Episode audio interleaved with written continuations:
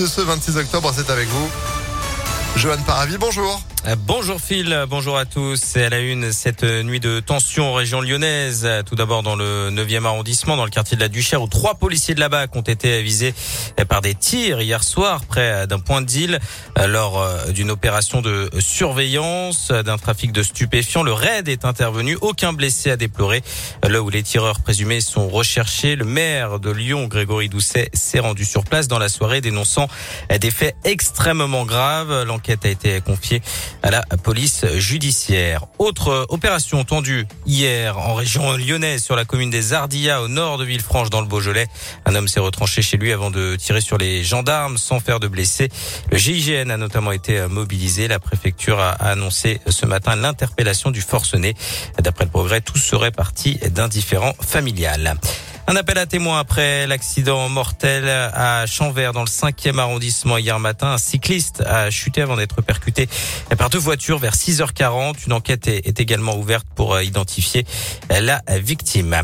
Dans le reste de l'actualité, le début du procès dans l'affaire Mireille Knoll, cette dame juive de 85 ans tuée chez elle à coup de couteau en 2018. Deux hommes accusés de meurtre à caractère antisémite sont jugés à partir d'aujourd'hui devant la cour d'assises de Paris.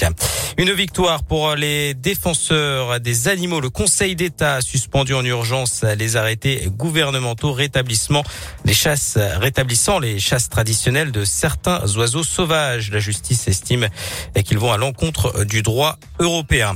Du sport et du foot féminin ce soir, l'équipe de France se déplace au, Kazakhstan pour un match de qualification pour la prochaine Coupe du Monde. Le coup d'envoi, ce sera à 17h, un mot de rugby avec cette mauvaise nouvelle pour le loup. Lohan Goujon sera absent trois mois. Le deuxième ligne s'ouvre d'une fracture de la cheville droite. Il sera opéré jeudi.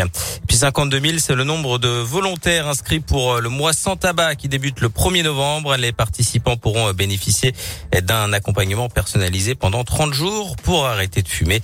Vous retrouvez toutes les infos sur le site de Santé publique France. Ah bah c'est noté. Merci beaucoup Johan pour l'info qui continue sur Impact impactfm.fr. Vous êtes de retour à 9h Avec plaisir. Allez, à tout à l'heure. C'est la météo. Météolion.net